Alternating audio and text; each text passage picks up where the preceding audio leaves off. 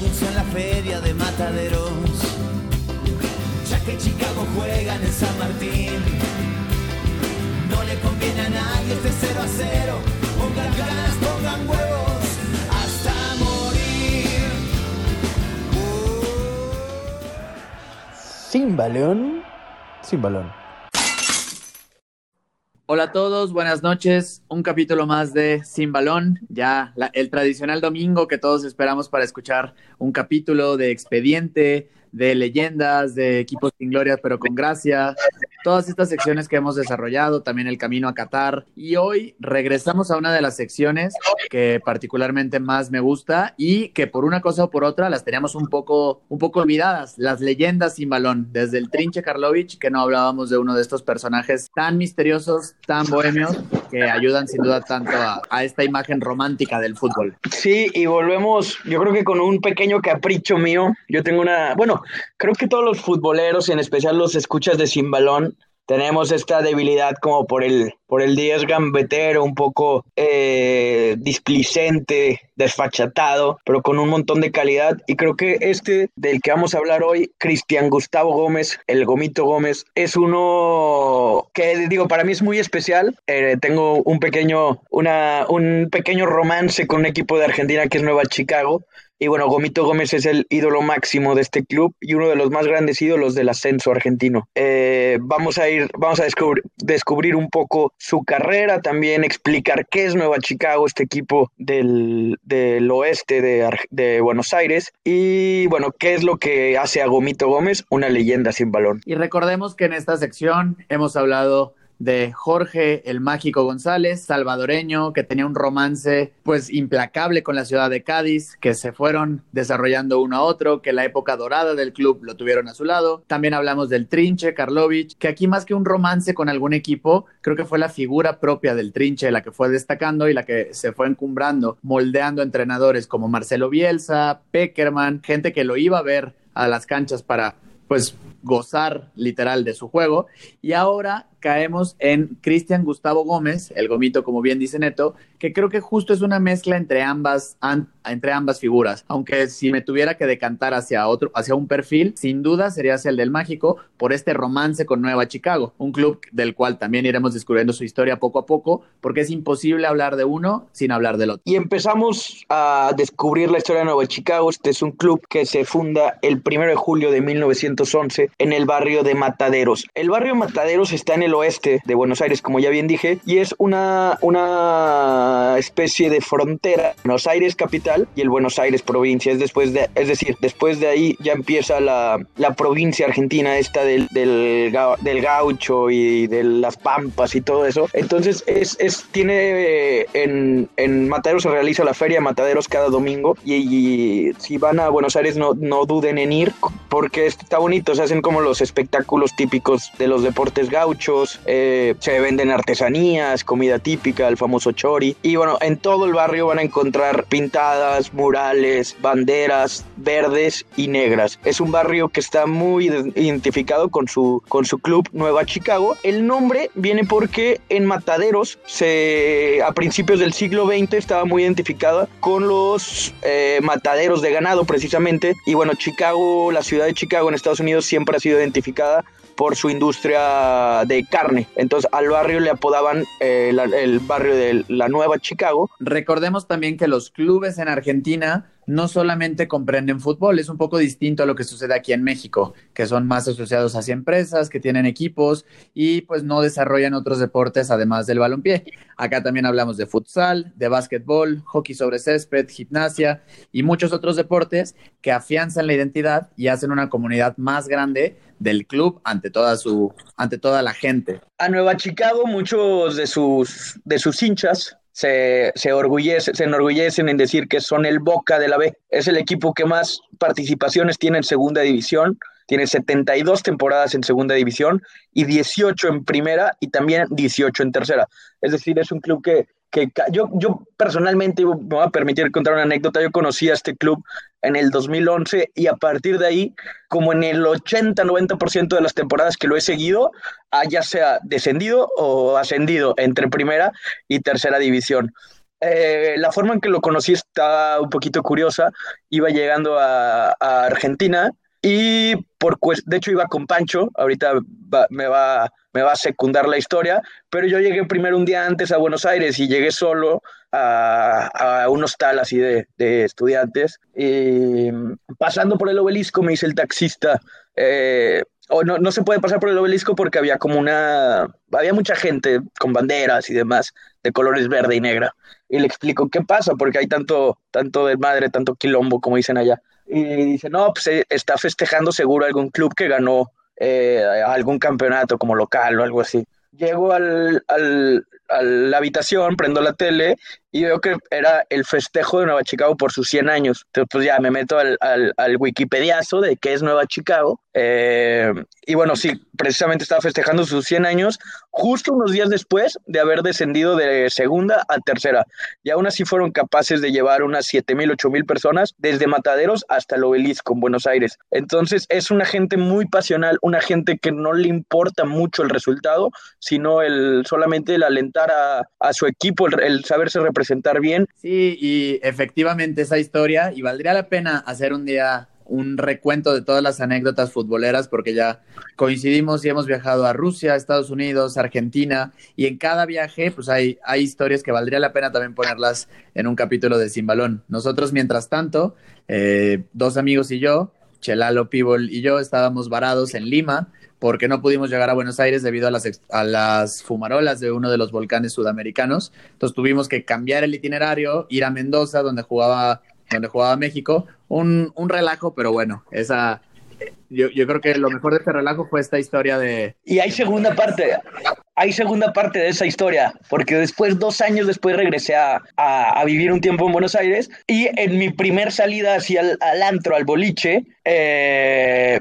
conozco a una niña y le pregunto así de que ya, ya estábamos en los choripanes, los choripanes de fuera del, en los hot dogs, que le dicen los panchos también, en los panchos de afuera del, del boliche, como dicen allá, y eh, le pregunto de, de, qué parte de Buenos Aires era, y me dice, no, de Mataderos. Y le dije, no, yo estoy enamorado de Chicago. Y no me creía, o sea, pensaba que era, que era, que era broma, que era chamullo, y no, era totalmente totalmente, totalmente cierto. Hasta me preguntó, o sea, a ver, dime jugadores y así. Y pues obviamente mi primera respuesta fue Gomito Gómez y no, pues ya se volvió, se volvió loca de felicidad de que algún mexicano que tenía un día en Buenos Aires conociera a, a su equipo. Eh, entonces después ahí, durante ese año que viví por allá, pues me tocó, me tocó ir tres veces a la cancha y pues se hicieron buenos, o sea, hice, hice buenos amigos y amigas de, de Mataderos que a la fecha seguimos en contacto para hablar de la, pues de la actualidad del plantel que no, que no es la mejor generalmente, pero bueno, siempre ellos están ahí eh, con, la, con la ilusión de,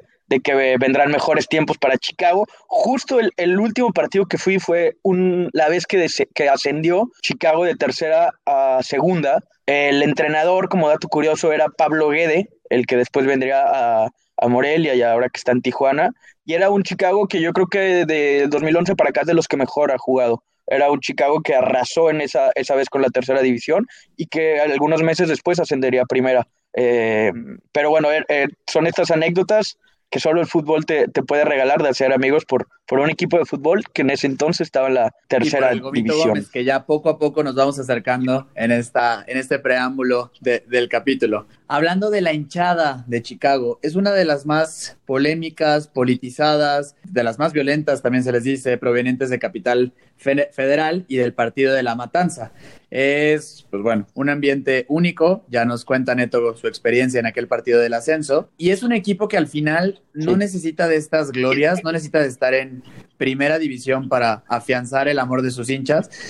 Podría embonar también en una especie de sin gloria, pero con gracia, pero pues creo que enriquece mucho la historia de este club, pues su idiosincrasia un poco más pues rebelde, eh, los colores negro y verde, también un poco revolucionarios, de uno de los barrios pues más marginales y pues fronterizos de, de Buenos Aires y pues esto da mucha identidad al club. También su superclásico. Hablar de su superclásico es hablar de All Boys, el Albo. Es rival histórico de, de, Nueva Chicago y se le conoce como el superclásico del ascenso. Una vez más vemos cómo pues este hecho de estar en la segunda categoría del fútbol argentino no los, no, no los excluye de tener una historia específica de esta categoría. Entonces vemos, vemos esto y pues como pues este partido pues tiene un calor muy especial dentro del ascenso argentino, que es distinto al ascenso mexicano, donde hay equipos con mucha más tradición, clubes, como lo comentaba al inicio, de mucha más tradición y muchos más años, que pues, los enfrentamientos siguen siendo candentes en una u otra categoría. Sí, y también es, es importante recalcar para, para terminar de definir lo que es Nueva Chicago, que como, como, como todo también está inmerso en la política, está muy identificado con el peronismo argentino, este movimiento tan, tan complicado de entender desde afuera, que, que fue que significó todo lo, todo lo iniciado por, el, por Juan Domingo Perón, y tiene un, un episodio muy, muy especial que en los tiempos de dictadura militar, donde estaban prohibidas todas muestra, toda muestra de apoyo al general Domingo Perón. 49 eh, hinchas de Chicago fueron, fueron secuestrados, eh, perdón, arrestados por entonar la marcha peronista.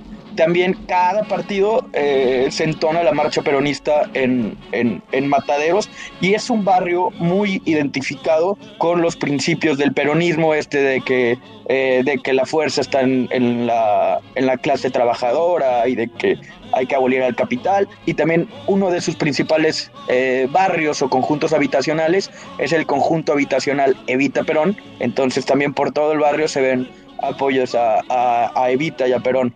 Eh, volviendo al tema de las rivalidades, no solamente la rivalidad con, con All Boys, con el que juegan el famoso clásico del ascenso.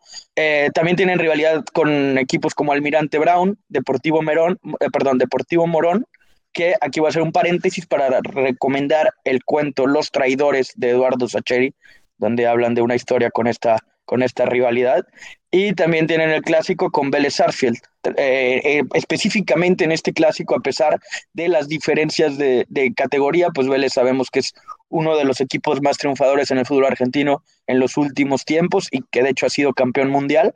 Eh, aún así existe mucho odio deportivo, mucha rivalidad entre estos dos eh, equipos. Y cabe mencionar que a pesar de que Chicago aquí obviamente es el equipo débil, el equipo eh, menos afortunado, el último partido que jugaron en primera división lo ganó el conjunto de Mataderos. entonces es todavía algo que, que la hinchada de Mataderos lo recuerda entre sus cánticos y todo lo demás. Y de hecho aquí me llamó mucho la atención cuando, cuando fui a, ahí a la tribuna del Estadio República de Mataderos, que bueno, desde ese nombre hablamos de, eh, te viene a la mente como un sentimiento pues patriótico de en donde está muy muy arraigado el nombre República de Mataderos suena muy muy fuerte pero bueno en ese en ese estadio ya es, es lo típico de que Boca le canta mucho a River este los de Racing le cantan mucho a Independiente eh, y viceversa también aquí me llamó la atención que había cánticos en donde eh, aprovechaban la oportunidad para, para tirarle al Almirante Brown, a Deportivo Morón, a Rosario Central, a Ferro, Atlanta, Platense, en un solo cántico.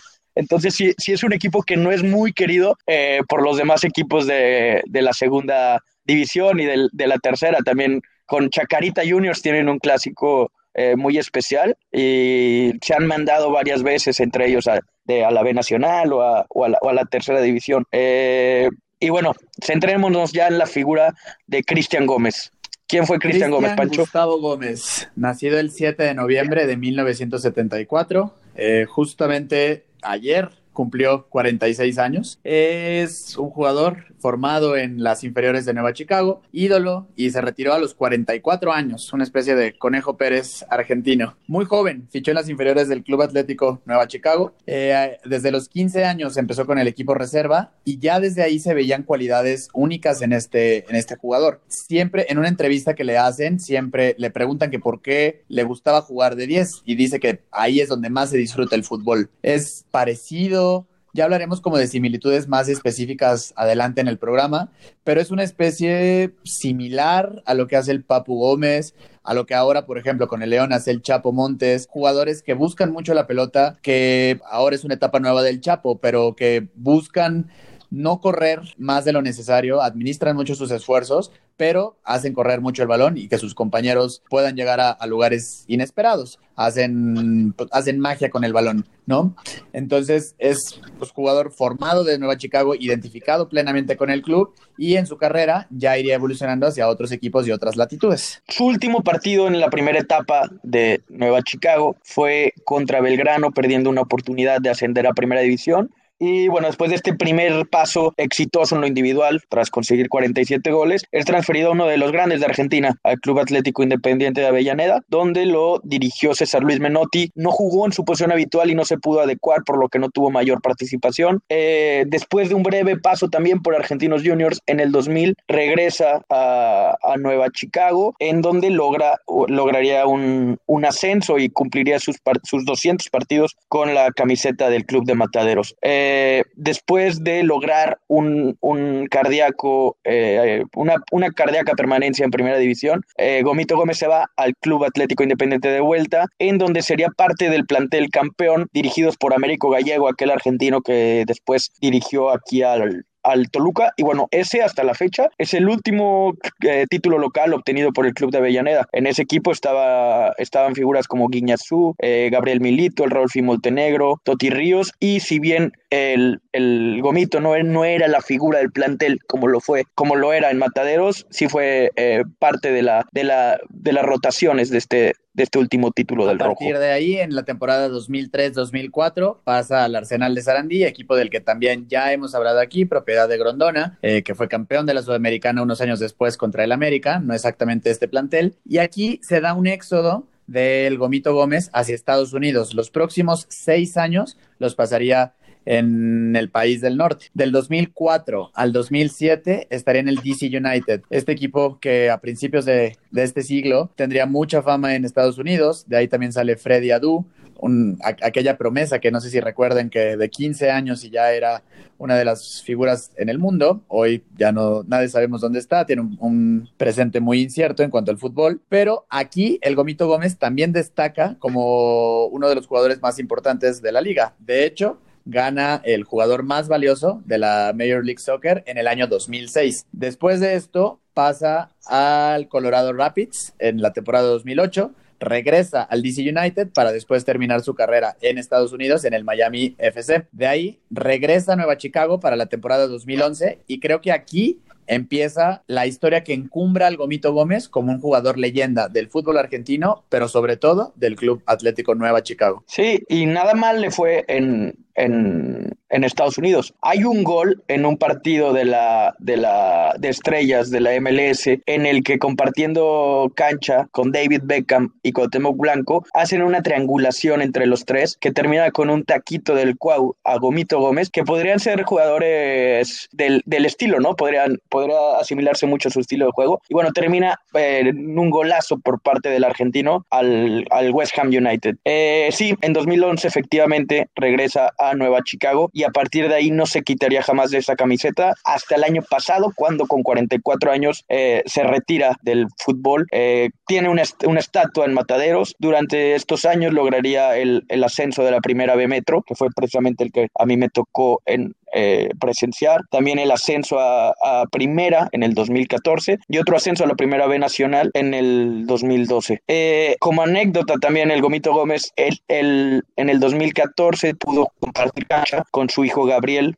en, los, en, uno de los últimos partidos de esa temporada que arrasaron con la primera B Metro, el equivalente a la tercera división. Y también en ese año fue, fue catalogado por el Congreso, de la, por la legislatura porteña, que vendría siendo como el Congreso local de la ciudad de Buenos Aires, como personalidad destacada del deporte en Buenos Aires. Entonces, es, digamos, ¿te parecería exagerado, Pancho, si, lo, si al Gomito Gómez le, le llamamos el Riquelme de la B? más con estas, con estas similitudes que el equipo busca hacer de entrada con Boca, al llamarse el Boca de la B, pero pero sí es un jugador de estos, eh, pues que les gusta mucho tener el balón y sobre todo, creo que más que sus cualidades dentro del campo, que sin duda son importantísimas y pues vemos sus, números en, en, su carrera y tiene 743 partidos y 194 goles sin ser un delantero de área, más bien un 10 clavado. Creo que lo que más enamora de estos jugadores es lo que sucede fuera de la cancha.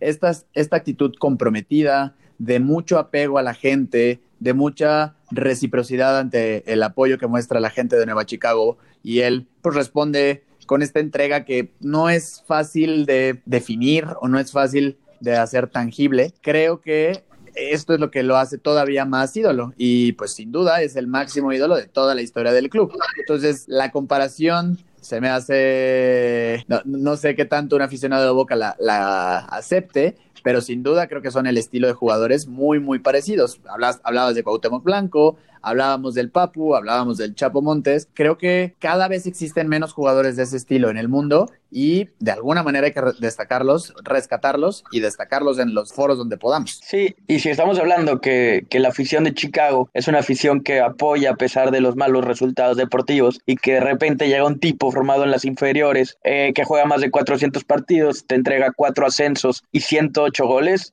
pues digo, lo mínimo que se merece es una estatua. Hay ya un movimiento por cambiarle el nombre al estadio de República de Mataderos al estadio Gomito Gómez, entonces creo que es en el barrio de Mataderos uno de los barrios más icónicos de la ciudad de Buenos Aires, es la figura máxima. Como una duda, ¿qué, habría pasado de un jugador como Cristian El Gomito Gómez en México? De repente se dan estas, estos fichajes, pues como el ejemplo del Rolfi Montenegro, Insúa, el mismo Vilos, jugadores que marcan una época en, en su país, aunque Gomito marcó más la época al final de su carrera. Pero ¿qué habría pasado con el Gomito Gómez en México? Yo creo que habría estado en un equipo como Toluca, ahora en un equipo como Tijuana, a lo mejor llevado por Pablo Guede. Creo que nos hizo falta conocer más de este lado del continente al Gomito Gómez en, en, su momento de actividad. Sí, bueno, más bien de, solamente en el país, pues en, en, Washington está catalogado como, como una de las figuras históricas del, del, equipo, pero sí hubiera estado, y fíjate que de Chicago han venido buenos jugadores a México, como, bueno, han venido pero no han tenido tanta suerte, como por ejemplo Pellerano o Federico Higuaín, o sea, el Higuaín bueno, este, no, no es cierto, pero sí ha habido buenos eh, jugadores que de Chicago han llegado al, al, al fútbol mexicano y no han tenido mucha suerte. Había uno, un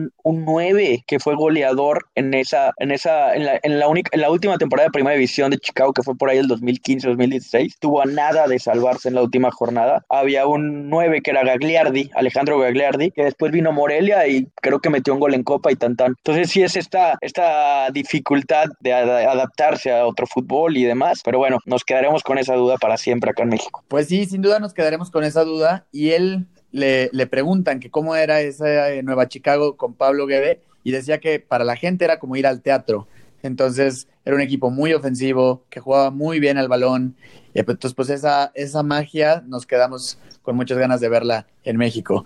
De su actualidad, Neto, ¿qué, qué nos puedes contar de Cristian El Gomito Gómez hoy en día? Pues recién terminó sus estudios de director técnico, no creo que tarde su primera oportunidad para poder ser el entrenador del conjunto de Mataderos. Y también su hijo, aquel con el que jugó en el 2014, eh, después de un tiempo en las inferiores del DC United, regresa a Nueva Chicago y bueno, sería un lujo que, que pudiera triunfar en el mismo club en el que su padre es el máximo ídolo, ojalá no le pese el apellido y el legado que dejó el Gomito Gómez. Su último partido fue en septiembre del 2019, cuando jugó 10 minutos en un duelo de la B Nacional contra Atlanta. Ya al final, con 44 años, pues no tenía muchos minutos, como se podrán imaginar. Era una locura total que siguiera jugando, pero también un deleite aquellos minutitos en el que podía hacer algo con la, con la pelota. Entonces, te digo, en septiembre del 2019, eh, sus últimos minutos contra Atlanta en un eh, repleto estadio República de Mataderos, en donde la gente seguro eh, se fue con una sonrisa llena de lágrimas también por despedir a su máximo ídolo y cantando una cancioncita que si me permites voy a hacer mi debut como cantante, una cancioncita que me quedó muy marcado aquella vez que, que, que fui al, al, República Mataderos, que iba más o menos así, eh, muchas gracias Gomito, muchas gracias Gomito, muchas gracias Gomito, muchas gracias Gomito, vos nos diste la magia, vos nos diste la gloria, con la 10 de Chicago, el mejor de la historia, el mejor de la historia.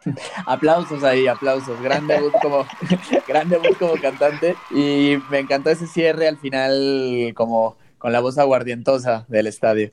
Y sí, seguramente eh, tardará muchos años si es que llega algún día alguien que iguale al Gomito Gómez de Nueva Chicago y a veces pues no es necesario, ¿no? Creo que quedarnos con estas imágenes de ídolos y quedarnos pues con estos sabores de los últimos partidos que nos dejaron es suficiente para transmitirlo a las nuevas generaciones y para gozarlo los días que nos queden de vida.